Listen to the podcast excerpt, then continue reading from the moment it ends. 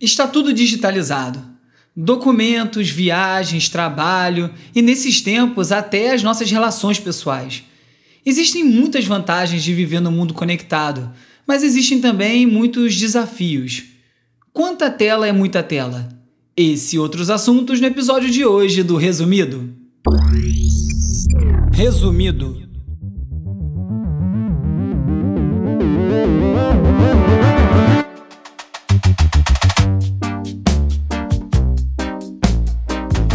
Olá, eu sou o Bruno Natal. Hoje é dia 9 de setembro e no resumido número 77, hora do ajuste para as Big Tech, valor da intimidade, a realidade dos games, as desigualdades do ensino à distância, o poder das substâncias psicoativas e muito mais. Vamos nessa, resumido.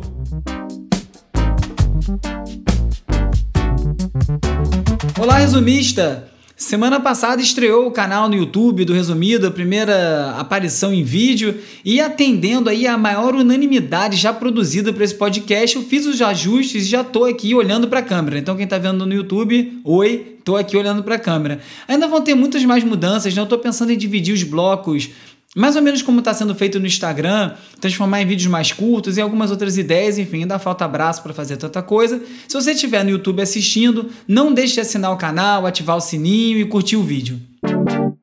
Uma coluna da Shira Ovid no New York Times falou exatamente algo que volta e meia eu me vejo obrigado a explicar sobre o resumido, tem relação ao constante e paradoxal otimismo e pessimismo sobre a tecnologia. A coluna divide as pessoas em dois campos os entusiastas da tecnologia, como Tony Stark, o nome por trás do Homem de Ferro, ou os que têm medo, os que têm são muito críticos, ou como ela se refere no, no, texto como o círculo, em referência ao filme com a Emma Watson e com o Tom Hanks, em que ela é uma funcionária de uma empresa de tecnologia que abusa da privacidade dos usuários. Obviamente, a verdade fica em algum lugar entre essas duas coisas, e também é muito óbvio que a gente precisa de ambas as forças para conseguir construir uma realidade digital mais justa e transparente. A GQ fez uma entrevista com o Jaron Lanier, que é o autor do Essencial 10 argumentos para você deletar agora suas redes sociais, que é praticamente um manual de leitura obrigatória para um bom resumista. E na entrevista ele fala justamente sobre esse momento caótico que a gente está vivendo em relação às redes sociais e como ele previu e também oferecendo algumas soluções de como a gente pode sair disso, que também é muito importante, né? apresentar alguma visão, alguma saída. O MIT Tech Review fez uma matéria falando sobre os jardins digitais, que é um movimento de pessoas que estão aprendendo um pouquinho de código de programação para poder criar páginas personalizadas com um visual menos corporativo para tentar se expressar online com um pouquinho mais de personalidade são espaços que assim que a pessoa consegue organizar como é que ela quer, seja para organizar as próprias ideias e referências para o uso próprio, seja para compartilhar essas ideias com o mundo. Essas páginas não são construídas em cima da, de datas cronológicas como são os blogs, elas têm links para vários outros jardins externos, mas também não são uma rede social. Elas não têm uma obrigação de serem constantemente atualizadas. Em vários aspectos, elas lembram uma internet lá do início dos anos 2000, em que criar uma página era grande parte de como se expressar online. Hoje a gente embarca todo mundo na mesma página e a gente se contenta em ter ali alguns ladrilhos nesse enorme mural coletivo, que é legal também. Mas talvez a grande ilusão dessas plataformas seja essa ideia que só porque tem muita gente a gente está vendo um todo de qualquer coisa que seja. O repórter Kevin Roos, do New York Times, tem feito um acompanhamento dos posts que melhor desempenham no Facebook diariamente. E quase sempre, 9 entre 10, 8 entre 10 são de conteúdo conservador. Ainda assim, há uma enorme incerteza se o Trump vai ser capaz de se reeleger. Na verdade, apesar do enorme sucesso que ele faz no Facebook ou no Twitter, as pesquisas estão apontando para uma derrota em novembro. Inclusive, o Facebook anunciou algumas medidas para frear a influência da plataforma nessas eleições. Entre elas está a decisão do banimento de novas propagandas políticas quando tiver faltando uma semana para o pleito. Tudo bem que faltando uma semana vai dar tempo de publicar muita coisa, patrocinar muito post com mais intenções, Mas pelo menos é um começo e pelo menos de alguma forma o Mark Zuckerberg reconhece publicamente a importância que o Facebook tem nesse debate público. Isso se torna especialmente importante no momento que as ferramentas de deepfake, por exemplo, estão se tornando cada vez mais acessíveis e estão sendo utilizadas até para produzir meme, meme amador mesmo. Não que seja exigido muita sofisticação para você espalhar desinformação online, basta olhar que tipo de coisa que se espalha por aí. É, parece até o contrário, né? Quanto mais tosco, mais longe chega. Os, os próprios funcionários do Facebook, inclusive, têm feito muita pressão interna. Um repórter do BuzzFeed teve acesso às mensagens trocadas num fórum exclusivo para funcionários, uma espécie de Facebook fechado do Facebook, que se chama Workplace, e relatou que tem muitos debates acontecendo ali dentro, inclusive com a participação do Mark Zuckerberg em algumas conversas. Como era de esperar, na verdade, né? que os funcionários estejam insatisfeitos com algumas coisas. Numa tentativa mais agressiva de impedir desinformação, o Pinterest proibiu a exibição de anúncios em qualquer busca relacionada às eleições. Se for algum termo relacionado à eleição, não vai ter nenhum anúncio. Parece exagerado, mas pode ser até necessário. Aliás, eu nem sabia que o Pinterest tinha anúncio, mas é óbvio que tem, né? Se é grátis, qualquer um pode ver, tem que ter anúncio para pagar. O clima está mudando e a barra está pesando aí para as big techs. O Departamento de Justiça dos Estados Unidos está planejando abrir uma ação antitruste, mais um caso antitruste contra o Google, no que pode ser o início aí de um grande processo de escrutínio dessas empresas e uma atitude que, se avançar, vai chacoalhar o cenário inteiro.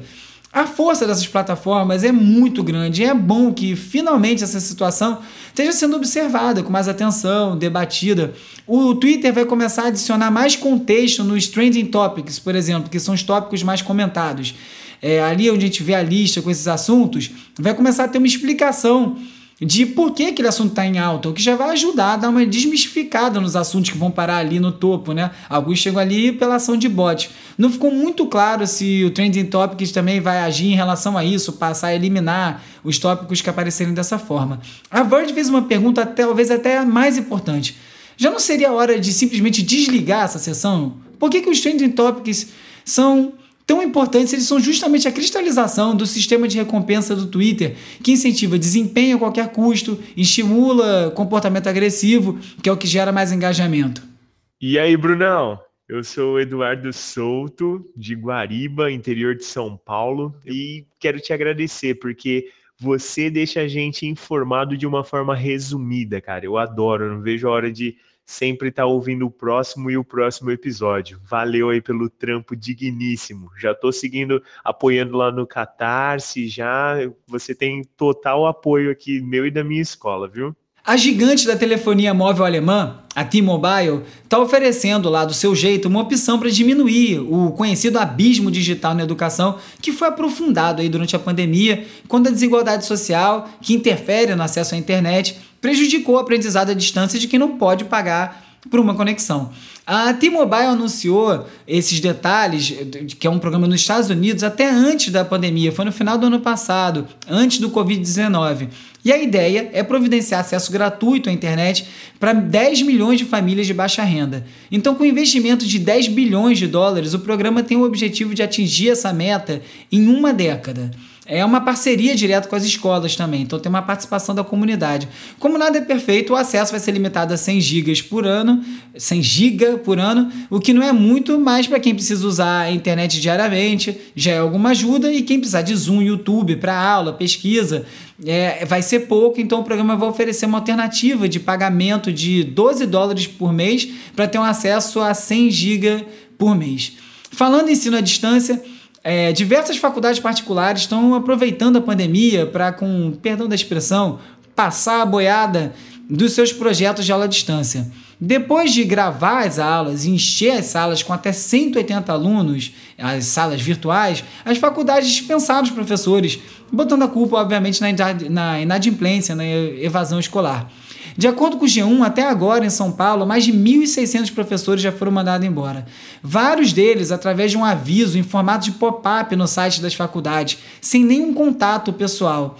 As medidas, claro, têm sido rechaçadas pelos corpo, pelo corpo docente dessas faculdades, que apontam o risco de sucateamento da educação com a superlotação das salas, e um modelo de negócio que prioriza o lucro acima de qualquer coisa. Se você, como eu e todo mundo, aparentemente está tentando aí, achando que está passando tempo demais olhando para uma tela desde que essa pandemia começou, um texto no One Zero analisou diversos motivos pelo qual você não deveria se cobrar tanto e também listando algumas maneiras de reduzir esse tempo. A dica que eu mais gostei relembra que você é o editor do seu feed de notícias. Você pode controlar de alguma forma o que e qual a quantidade de informação que entra por ali. Então é sempre bom lembrar que você pode também desligar o computador, o telefone e ler um livro no Kindle. Brincadeira. As telas também têm servido como uma forma de defesa nesses tempos turbulentos, né?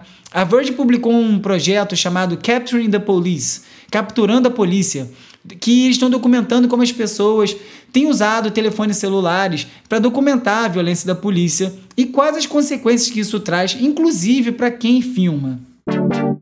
O Huffington Post listou alguns dos usos que a campanha do Trump tem feito nas redes sociais para atacar o candidato democrata Joe Biden. Vai desde alterar uma foto para fazer o Biden parecer mais velho, que é um dos pontos que o Trump mais gosta de usar para atacar o seu oponente, até edições bem grosseiras de vídeo para fazer parecer que o Biden está dormindo durante uma entrevista e coisas assim. A disputa tá ficando muito rasteira e no mundo todo. E parece que não tem muito limite, né? À medida que o registro digital vai se tornando cada vez mais poderoso. Nos Estados Unidos, por exemplo, existe uma tradição de colecionar card de esporte, principalmente de jogador de beisebol. É o equivalente aí a um álbum de figurinhas aqui no Brasil. Os colecionadores fazem umas loucuras por alguns cards bem raros. E esses dias, um card da temporada de estreia do Mike Trout, que é um jogador do Angels, foi vendido por absurdos 3 milhões e 900 mil dólares. É brincadeira de adulto. Esse mercado movimenta muito dinheiro e de olho nisso, a NBA está lançando uma versão digital desses cards. Só que em vez de uma foto e uma ficha do atleta, o que você vai poder comprar, o fã vai poder comprar, é o registro de um lance. Como cada lance só vai poder ter um dono, isso vai gerar um mercado dentro da plataforma de compra e venda. Você pode estar se perguntando, ué, mas quem vai querer comprar um lance se eu posso entrar no YouTube e assistir lá quantas vezes eu quiser o determinado lance?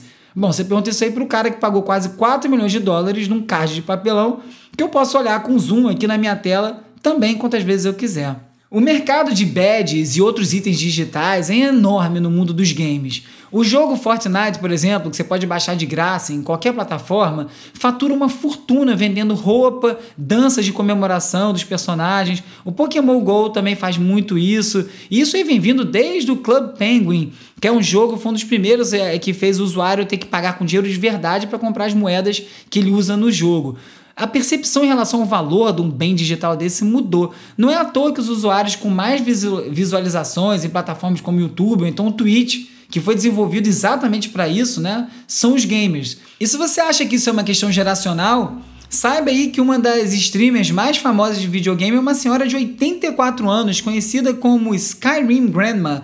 Ela tem quase um milhão de seguidores que assistem ela jogando o tal do Skyrim. Juntando o universo dos games com o do funk e o do trap, um jogo brasileiro chamado Real Raised in Oblivion vai sair e vai trazer MC Carol, Recaide Mob, Menor Todd. É um jogo de tiro e sobrevivência que sai essa semana e tem como pano de fundo uma infecção na região da Praça Seca, uma comunidade no Rio, que fica isolada pelo governo para que a doença não se espalhe.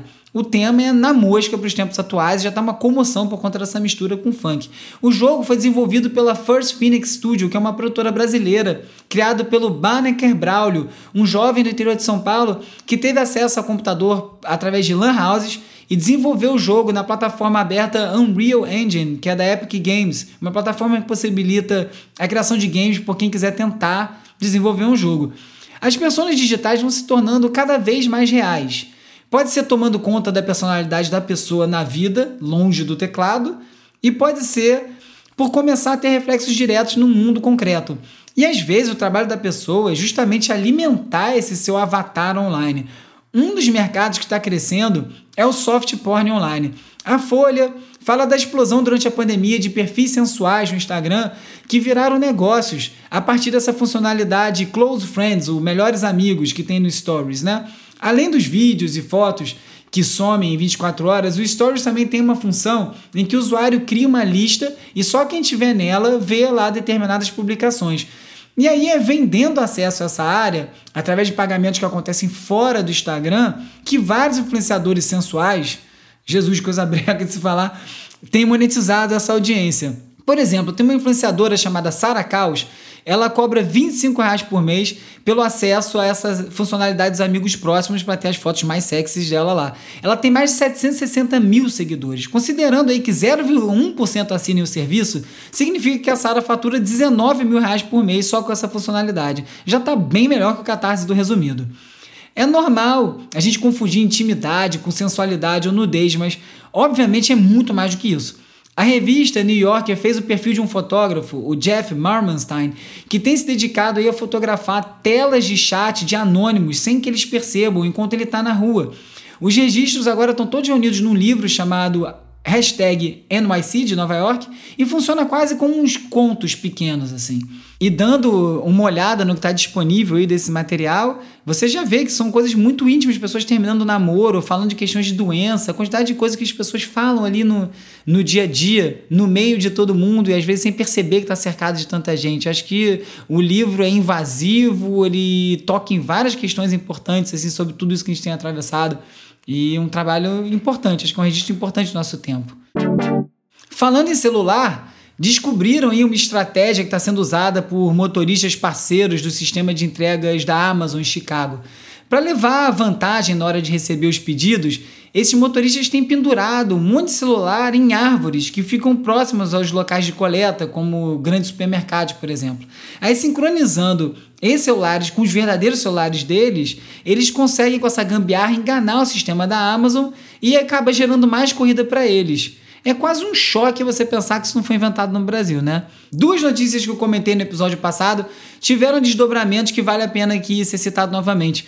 Por conta da repercussão do anúncio, a Apple decidiu adiar para o ano que vem o lançamento daquela mudança no sistema que tinha como é, intenção proteger a privacidade do usuário e faria com que todos os aplicativos tivessem que pedir autorização antes de começar a monitorar, monitorar suas ações para fim de te oferecer propaganda. E em relação à lei australiana que propõe que o Facebook e o Google paguem pela circulação de links nessas plataformas, o site Stretchery fez uma grande decupagem apontando vários pontos mal elaborados aí, ou conflitantes ou paradoxais no texto dessa lei. É uma leitura longa e até certo ponto um pouco técnica, mas mostra que a lei pode ser interpretada de uma forma que ela poderia ser aplicada a qualquer site e ela inclusive poderia ser invertida, dando uma ideia de quem teria que pagar alguém seria os veículos de mídia pagarem no Facebook ou Google pela divulgação. É mais uma demonstração de quão complexo são esses novos tempos.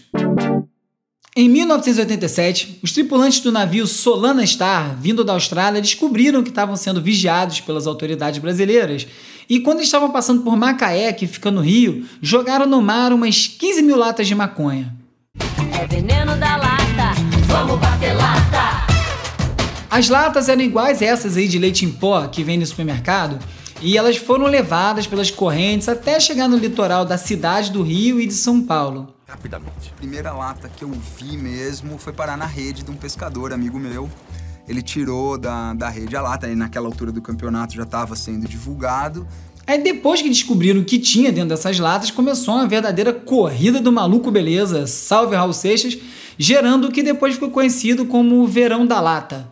Corta para Tel Aviv, em Israel, onde uns dias atrás aconteceu um episódio igualmente pitoresco, mas dessa vez a cannabis não veio do mar e sim caiu do céu, literalmente. Um grupo de ativistas pela descriminalização da maconha, chamado o Drone Verde, despejou centenas de saquinhos de plástico com pequenas quantidades da erva numa praça da cidade. Lógico que isso aí causou um alvoroço, com muita gente correndo para conseguir pegar essas inesperadas amostras grátis que vinham também marcadas com um adesivo escrito Amor Livre. Essa chuva de cannabis, como o grupo batizou a ação aí no manifesto, acabou com a prisão de dois suspeitos de controlar o drone. Eu aposto que eles devem ter pedido para falar com um advogado e também alguma coisa doce para comer. Mas nem tudo é contra a cultura no universo das substâncias alteradoras. Cada vez mais é, substâncias psicodélicas como o LSD, os cogumelos, têm sido considerado uma nova possível opção para tratamento de questões como a depressão, ansiedade e outros problemas de saúde. E já existem até startups que são dedicadas a esse assunto, como a CMPS, que tem como um dos investidores o PayPal. A empresa está tentando se registrar na Bolsa de Valores lá nos Estados Unidos para buscar recursos para pesquisas com uma substância chamada psilocibina, que está presente nos cogumelos alucinógenos e que poderia ser usado para tratar depressão, uma questão tão séria na nossa sociedade. Turn on, tune in, and drop out. A psilocibina foi estudada inclusive pelo neurocientista e professor de Harvard, Timothy Leary, uma das figuras mais emblemáticas dos anos 60. O Leary foi um dos primeiros a defender o uso terapêutico e espiritual dos psicodélicos, e a música Come Together dos Beatles foi inclusive feita em homenagem a ele.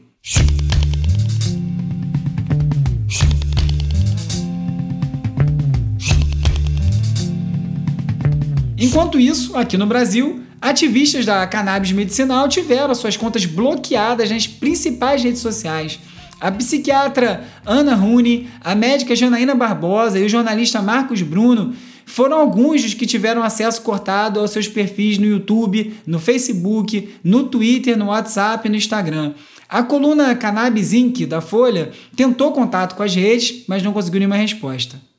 O site Rest of Road, que é dedicado a notícias globais sobre tecnologia e cultura, explica como a próxima geração do mercado ilegal de substâncias psicoativas já está se desenrolando através dessas redes criptografadas, pagamentos digitais, Inclusive tem uma chamada Telegrass que funciona no Telegram, que ficou bem conhecida. Existem vários perfis já no Instagram, no Facebook, com esse tipo de uso, inclusive vendendo maconha em países que já está legalizado. Mas o início dessa digitalização da venda de substâncias alteradoras é o site Silk Road, que rodava na Deep Web lá em 2011 e também foi um dos precursores aí, até um alavancador do uso de criptomoedas como o Bitcoin como forma de pagamento. Grande parte do tráfego do Silk Road estava ligado também à venda ilegal de armas, que foi o que acabou até levando ele ao fechamento. Em paralelo à discussão sobre a legalização e venda ilegal de substâncias, tem outra, que é sobre as possibilidades e consequências das redes criptografadas, né, que é uma disputa entre privacidade individual e segurança coletiva, que é um assunto bem importante nos tempos atuais. A partir dessa semana, toda vez que sobrar muito link aqui na edição do, do, do episódio resumido, que eu acho que não vai dar para guardar até a semana que vem, eu vou botar lá no site, no resumido.cc, uma sessão chamada Leitura Extra, onde eu vou botar esses assuntos que eu não consegui encaixar aqui na história inteira, mas que ainda são legais de comentar. Entre o que teve essa semana, tem lá umas matérias sobre o sistema de renda universal que está sendo testado na Alemanha, como o coronavírus mudou o consumo de mídia, o resultado daquele show feito lá na Alemanha também para testar distanciamento social que eu comentei nos episódios atrás, alguns pensamentos sobre o carnaval de 2021, umas notícias bem confusas sobre a vacina russa, censura à imprensa para impedir a divulgação dos documentos sobre o caso da rachadinha envolvendo o Flávio Bolsonaro. Tem também uma matéria sobre como Trump desrespeitou a memória dos militares nos Estados Unidos. Está tudo lá no www.resumido.cc. Olá, eu sou a Bárbara Mouk, eu escuto o resumido aqui de São Paulo. É, e eu comecei a escutar o resumido porque eu namoro uma RP que entende muito de mídias sociais e ela já estava cansada de me explicar sobre tecnologias e sociedade e agora a gente escuta juntas e a gente adora. Me sinto super atualizada. Valeu, resumido! Hora de relaxar com as dicas de ver, ler e ouvir.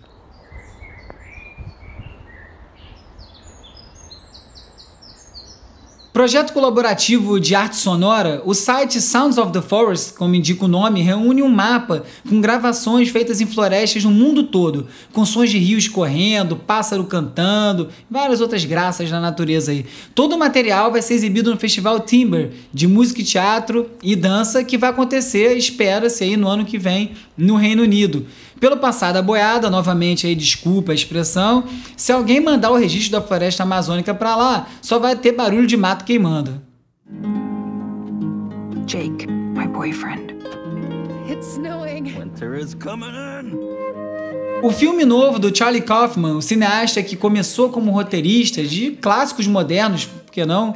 Como Quero Ser John Malkovich e Brilho Eterno de uma Mente Sem Lembranças, e também é uma das mentes mais piradas de Hollywood, está disponível no Netflix. Estou pensando em acabar com tudo, que é o nome do filme, segue a linha dos outros trabalhos do Kaufman, uma espécie de realismo fantástico que condensa o tempo e o espaço de umas maneiras assim bem particulares e bem pouco usuais. Você assiste se você gosta de filme aí com uma boa pitada de doideiras.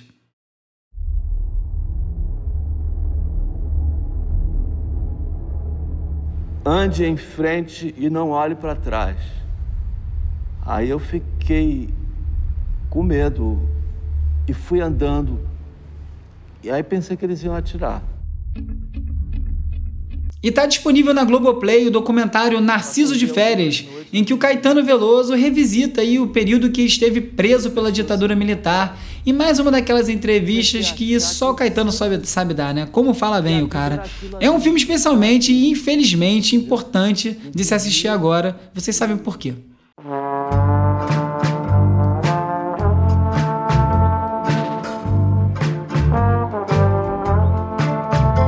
Plataforma de venda de música favorita dos músicos independentes, aí o Bandcamp se tornou um dos grandes parceiros dos artistas nesses tempos estranhos, aí criando várias formas de ajudar os músicos a conseguirem levantar verba através do seu trabalho.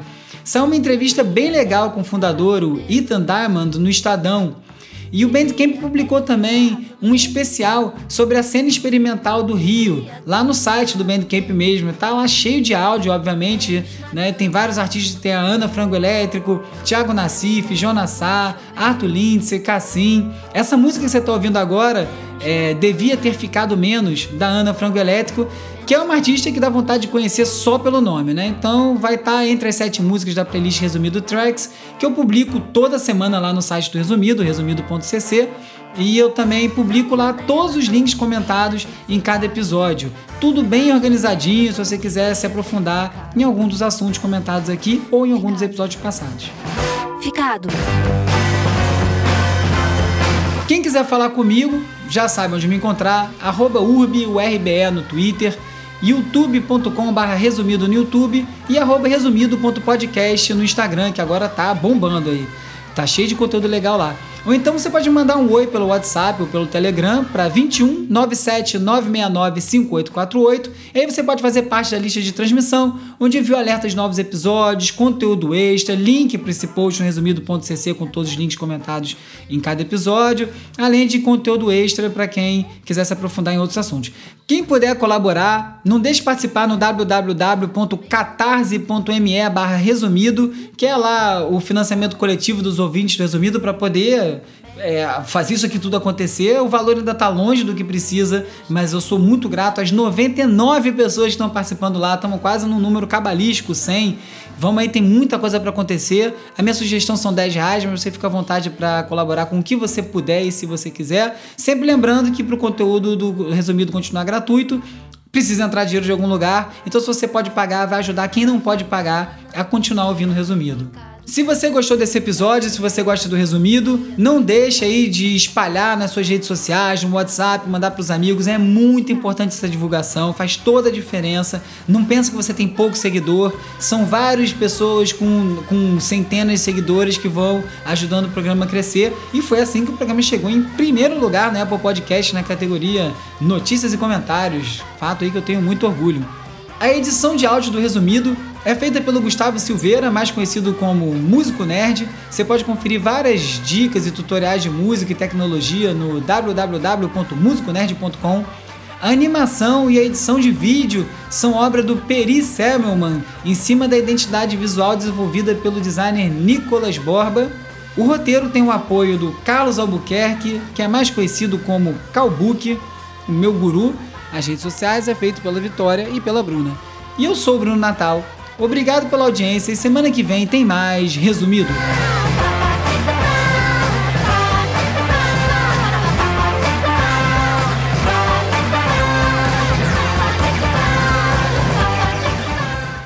Resumido. resumido.